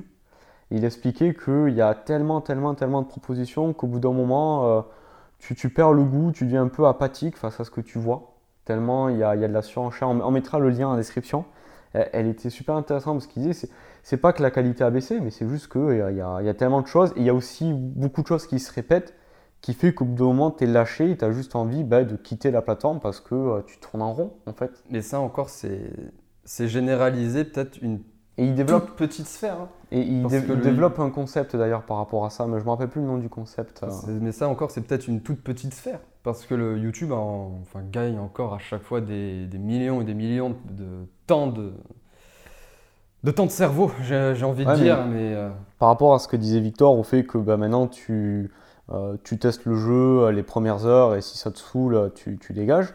Au, niveau de la conception des jeux, euh, les développeurs apportent beaucoup d'attention sur la première heure de sur les premières heures. Parce qu'ils savent que c'est décisif, ils savent que les gens euh, risquent de ne pas aller au-delà de cette première heure. Donc vraiment, il a travail pour essayer de retenir le joueur parce que sinon, ben voilà, il essaie une heure, ben c'est de la merde et je me casse. c'est comme les vidéos YouTube.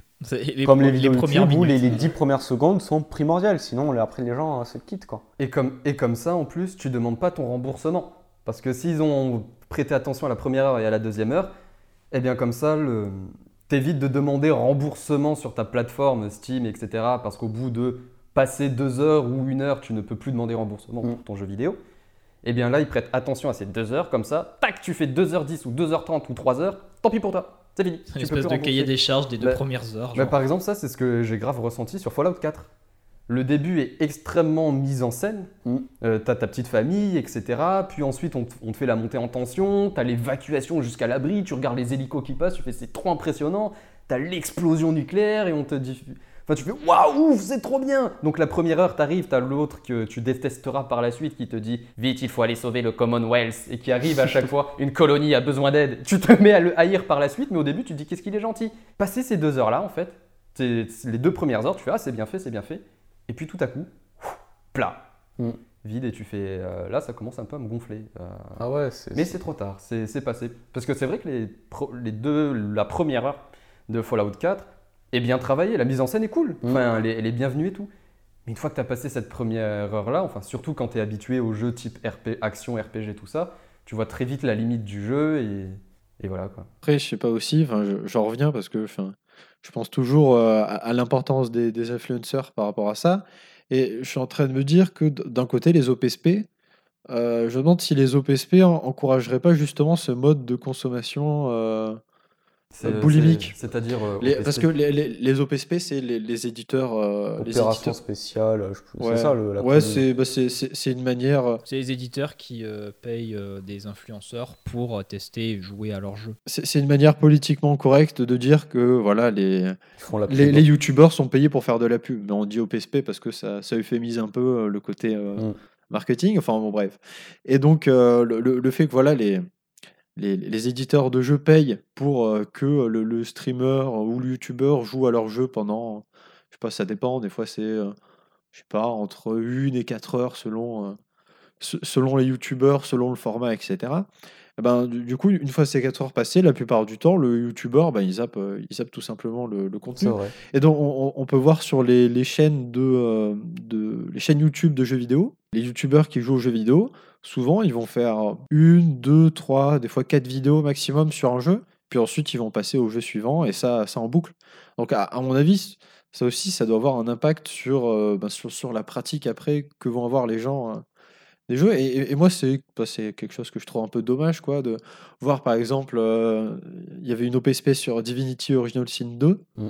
ben, euh, les youtubeurs, ils y jouent, euh, ils jouent la première heure, ils font le, le tutoriel limite, et puis ils s'arrêtent là, alors que le jeu, il est, il est monstrueux. Bah, oui. c'est- C'était ce qu'avait fait le JDG, par ouais, ouais, ouais, bah, je pensais, je pensais à ça. ouais. c'est un vidéaste qui fait des Ouais. vidéos Ah, pour, pour vous, humoristiques pour sur vous des- dire, hein, moi j'ai joué à Divinity et c'est vrai que les premières heures c'est absolument rien comparé à ce qu'il y a genre 20 ou 30 heures plus tard. quoi. Comme le trois quarts des RPG, généralement. Voilà. Ouais, euh, oui, t'as fait le tuto, t'as le tutoriel, enfin la phase d'entraînement, d'ailleurs, le tuto.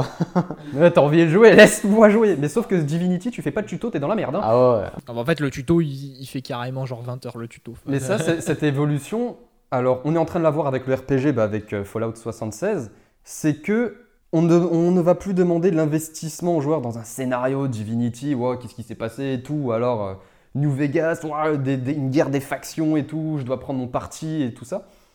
On va faire du LOL, c'est-à-dire du drôle, du, rigolo.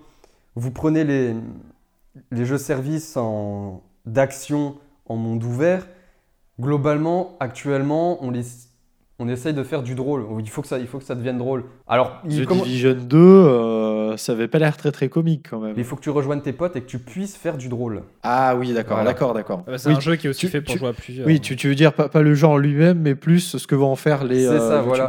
Et le jeu est vu comme ça. Alors, ils te mettent un contexte, euh, on va dire, sérieux, dramatique, etc. Mais quand même, on prévoit dans le jeu qu'on puisse faire quelque chose qui fera déconner tout le monde. Mm. Ou alors là, il y a Rage 2 qui, est complètement, qui a l'air d'être complètement ça. Enfin, le- c'est l'une des bandes annonces les plus épileptiques du monde. Mais ça, c'est un- ça, ça, c'est même dans le concept du jeu, hein, j'ai envie de dire. Le truc, t'as des flashs lumineux dans tous les Et sens. c'est- Et, et c'est bien pour cacher que le jeu, en fait, bah, il est pas si dynamique que ça. Ah bah oui, oui. Je, moi, je me rappellerai toujours le, le trailer d'annonce du jeu de l'E3 précédent. Trailer, bande annonce. ultra coupé au niveau du montage pour te dire ouais c'est extraordinaire, c'est ultra rapide tout ça, mais si jamais tu, tu te poses 30 secondes, tu vois que le jeu bah, il est pas si dynamique que ça, hein. c'est vraiment artificiel. hein. Le côté euh, épileptique du, de la vidéo. Et ce, et ce côté, et ce côté-là, du, on- il faut qu'on fasse quelque chose de drôle ou d'humoristique ou bon, de politiquement correct ouais. en tout cas. Ça, ça rentre aussi dedans, mais dans le RPG, on, commence, on pourrait commencer à le voir. Par exemple, Bethesda a bien compris le truc avec Fallout 76. Il faut des quêtes rigolotes, machin, Oui. qu'un streamer, qu'un type en train de jouer en face de toi puisse te faire rire, comme ça t'achètes ton truc et toi tu pourras faire rire tes potes. Dans les films hollywoodiens, c'est pareil. hein. Tu prends les, les films Marvel qui sont les films euh, blockbusters qui, qui cassent la baraque. Ils ne passent leur temps qu'à désamorcer tout ce qu'ils mettent en place avec l'humour. Le dernier Avengers, là, Endgame, il est terrible pour ça. Du début jusqu'à la fin, il n'y a que des blagues. Alors, le- le- l'enjeu dramatique, il n'est pas trop là parce qu'on sait très bien que les super-héros vont gagner, mais même le côté épique de la bataille finale, bah, il est atténué parce que euh, il trouve le moyen de te faire euh, chaque blague à toutes les 10 minutes. Oui, mais t'avais avais ça aussi dans, dans l'autre Ave- dans l'autre Avenger, là, avec Thanos, euh, Avenger tout court. Infinity War. Ouais, Merci. Infinity War. Ouais, Infi- Infinity War où euh, pff, enfin t'avais toujours une blague mais enfin bref et encore, et encore, c'était un petit peu plus, euh, il y avait un côté un peu plus désespéré dans cet humour-là. Là, là, dans le dernier, mais dis-toi que dans le dernier Endgame, tu retrouves l'humour des films Marvel qui précèdent Infinity War. Donc genre vraiment des trucs, euh, euh, ils, ils- ils font un running gag sur le cul de Captain America quand même dans Endgame pour dire ah ça c'est le cul de l'Amérique. Ouais. bon du coup la consommation de jeux vidéo non mais, non, mais c'est- c'est pour dire que le, jeu vidéo n'est pas une industrie qui est déconnectée des autres. C'est-à-dire non que oui, bien sûr que non ces Euh, mécanismes enfin, bien- sont, sont en lien avec, euh, avec euh, le- l'industrie du, du film. Mais en fait, on en parlait avec Victor euh, en off. Je pense qu'un des mécanismes qui explique ça, c'est que c'est vachement important que les gens, quand ils ressortent d'une œuvre, ils en sortent avec une, une émotion positive. De la joie, du rire, de, de tout ce qu'on veut. Déjà, ça peut leur donner envie, ben, soit si c'est un film, par exemple, d'aller le revoir. Et euh, ça, ça donne envie aux gens de communiquer De le partager. à- ouais. avec leur entourage et de faire fonctionner le, le- le- le bouche-oreille. Moi, c'est une expérience personnelle dans mon entourage. euh, Combien de fois j'ai entendu dire Ouais, ce film il est nul, et quand tu poses la question, il fait Ouais, ben, parce que euh, il est triste, ou ça se finit mal, ou il est frustrant, ce genre de choses. Donc, l'émotion, on va dire, négative, en fait, il extrapole à l'œuvre et du coup, il juge négativement l'œuvre parce que ça leur a, ça leur a laissé sur ouais, un arrière-goût, une frustration, ce genre de choses. Ce qui est bien, c'est que cet homme est en train de spoiler un article en, en cours d'écriture. mais, mais, en gros, c'est ça, c'est la positivité comme expérience absolue. C'est ça. Est-ce qu'il faut tout le temps du positif pour que ça se vende? Dans ce cas, This War of Mine aurait été un échec, sauf que Ah bizarrement, ça a été Est-ce qu'on parle des. Dark Souls du coup? Non, parce que le plaisir. euh, Sekiro. Oh euh, ouais, voilà.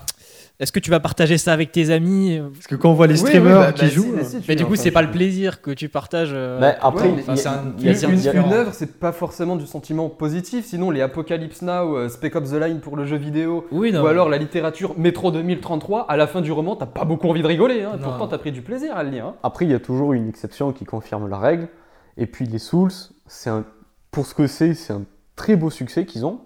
Mais ça atteint pas le- le- les ventes des, des, des blockbusters, malgré tout. Et toutefois, peut-être parce que la, possi- la, la posivi- la positivité et l'humour qu'essayent de faire en ce moment les jeux qui sont principalement américains dans ce sens-là, Mm. font de l'humour, c'est- j'aime pas, mais on va dire au ras des pâquerettes. Potache. C'est, c'est- mais, c'est, mais, c'est, mais c'est pire que potage. C'est Euh, il y a un ours qui est habillé en clown. Ah et il faut que tu rigoles.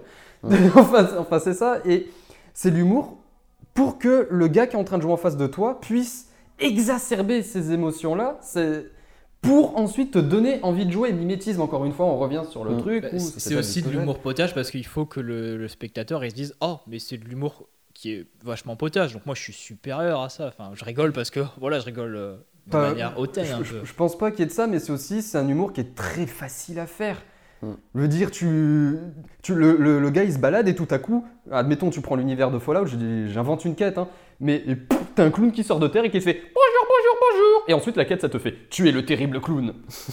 et voilà, et ensuite on fait ah, c'est rigolo.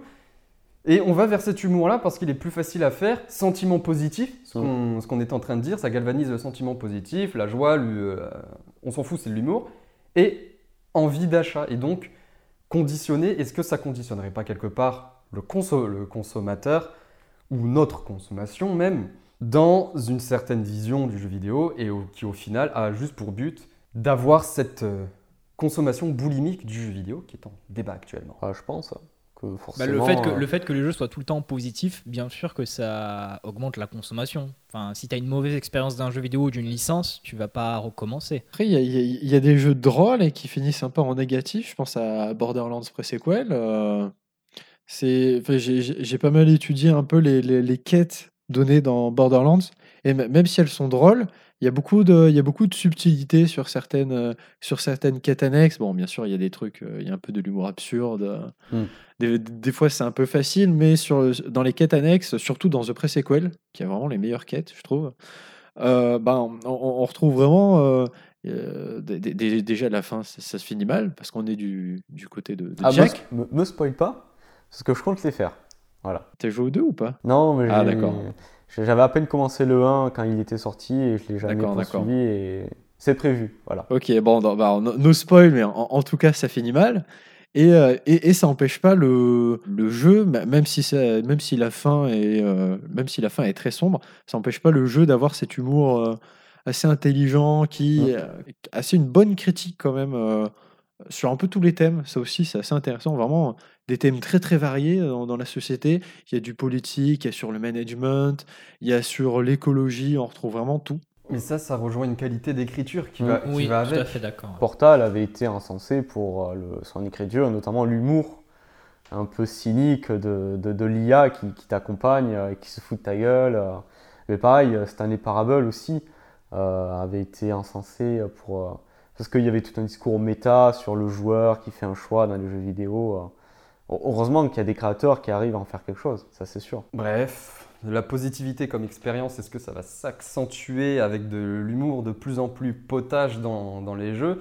Nous, euh, mais vraiment, enfin, quand j'ai vu Rage 2 par rapport à console, enfin par rapport au thème là, aux arguments que nous avons développés, ça, vraiment, enfin, je, je vois Rage 2 dans le- la spectacularisation Mm. du truc. C'est-à-dire, je vais partir d'un truc, c'est que, par exemple, je sais pas si vous avez remarqué, mais les ça bandes. fait un peu podcast là quand même. hein. De quoi? Je sais pas si vous avez remarqué.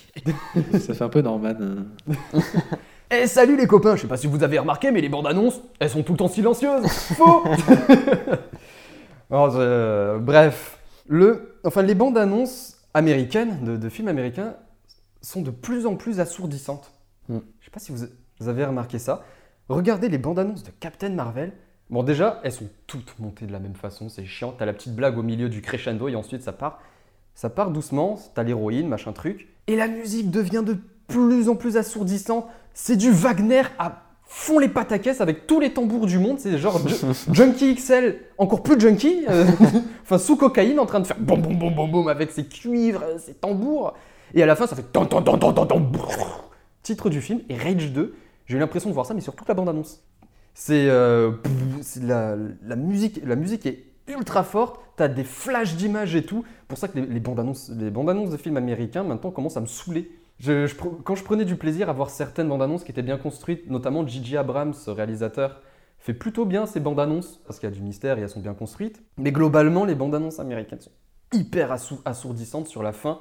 Les écoutez pas avec un casque ou avec des haut-parleurs Oui, tout ça- pourris. Ça paralyse ta pensée, ce qu'on disait tout à l'heure. Bah, ça, t'occupe un sens, comme ça c'est tu gé- vois plus rien. ça, ça te dit c'est génial et les gens le passent Mm. c'est génial tu m'as rendu sourd avec ta bande annonce je n'entends plus rien enfin, enfin, enfin bref mais et le, le jeu vidéo est-ce qu'il irait pas vers, cer- vers cette tendance là Ah, il est déjà, hein. Rage, Ah 2, oui, Rage oui. 2, euh, Tout Il à est- fait. Il est déjà euh, de- depuis. Mais je pense que depuis l'RPS3, avec les, les moyens techniques, il a pu s'offrir euh, à avoir des trailers et des jeux qui ont cette gueule-là. Et je pense que euh, les bandes annonces des Call of Duty, hein, ça n'a jamais été très fin. hein. Ouais après le- je regarde de moins en moins de bandes annonces de jeux vidéo globalement je regarde plutôt les courts métrages qu'ils font promotionnels qui sont super bien réalisés Bah, tu prends les bandes annonces sinon des Battlefield, euh, c'est pareil, c'est c'est vraiment de la démo euh, à fond. euh. Ouais, notam- et notamment, bah, d'ailleurs, la bande-annonce du dernier Battlefield pour le Battle Royale, on rajoutait du LoL dedans. Ouais, bah ça, ouais, avec le vu. tracteur. Ouais, oui, avec le ça. tracteur ou alors avec le, le côté allemand et le côté américain. Ils se voient, ils font Oh Et ensuite, ils se passent dans. Ils se cachent dans une maison, dans deux maisons. Et ensuite, t'as le premier camp qui tire, ça fait tout, tout, tout, tout, tout, ça s'arrête, t'as un petit blanc. Tout, tout, tout, tout, tout, tout, ça retire, ça s'arrête, t'as un petit blanc, et t'as le tracteur qui sort, euh, une construction comme ça, pour euh, faire ressortir l'humour du truc au début. Ouais, mais c'est. euh, par rapport à Battlefield 1, dans le trailer du jeu principal, euh, ils avaient fait un plan séquence. euh, où tu voyais une, une- une femme soldat qui euh, euh, sautait d'un 4x4 en route, elle défonçait une porte, euh, je sais plus, je crois qu'elle s'était fait tirer dessus, puis après elle franchit la, la fenêtre qui est en face d'elle, et puis tu as trois tanks qui lui passent à côté, ça pète partout, tu as un avion qui se crache. Ça se voulait spectaculaire, euh, ça se voulait un peu artistique parce qu'ils ont fait un plan séquence, mais il n'est pas crédible le plan séquence. Parce que tu sens que toute l'action tourne autour du personnage, mais tu sens pas que c'est un vrai conflit qui est en train d'émerger. Eh ben, ap- après, c'est suspension d'incrédulité. C'est Ouais, mais annonce, même, je veux dire, le, le- le plan séquence à la base, c'est pour retranscrire quelque chose du réalisme, normalement au cinéma. Pff, moi, j'y ai pas cru à ce, à ce trailer, c'est que de l'esbrouf. Vraiment, tu, tu sens que les tanks, ils sont juste là pour faire impressionnant, ils sont pas là dans une vraie manœuvre militaire. Il n'y a pas de sens, en fait, dans toutes les actions qui se passent dans le trailer. Ça colle pas forcément avec les actions en jeu ou ce qui se passe Bah, dans le, le, jeu. tout, tout le champ de bataille spectaculaire qu'on veut te vendre, en fait, il est, il est artificiel. Il y a, y a le personnage au milieu, tout gravite autour.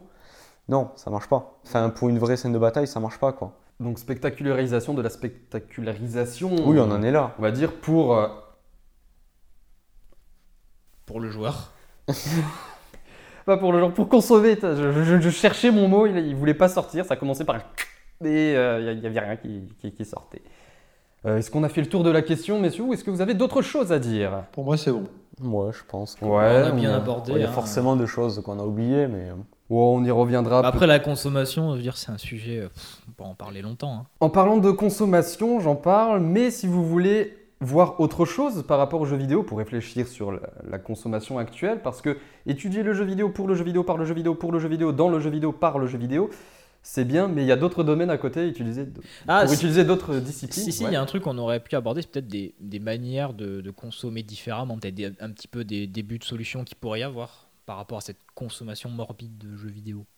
Choisir un jeu et y jouer. tu- tu t'extrais du planning des sorties et déjà, Ouais. c'est pas mal. Ouais, ouais, ouais. Moi, moi, je sais par exemple Red Dead 2. euh, bon, de toute façon, j'avais pas le temps avec mes études euh, d'y jouer. Mais même si j'avais le temps et l'argent, je l'aurais pas acheté pour pas être dans ce moment de la hype et comme tu disais, de l'émotion commune.